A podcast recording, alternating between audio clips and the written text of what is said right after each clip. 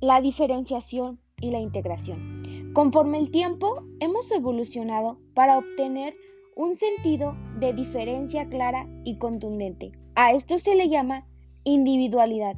Cada una de las personas poseemos un ADN y una huella digital que nos diferencia claramente de los demás, pero la forma de atención eficiente no es radicada. La diferencia social lo que hace es ayudar a el sentido de integración a la propia diferencia. La diferenciación se le suma la integración gracias a lo conformado. El hecho de la integración es lo que busca realmente. También se va dando conforme el individuo ejercita sus intereses, preferencias y capacidades.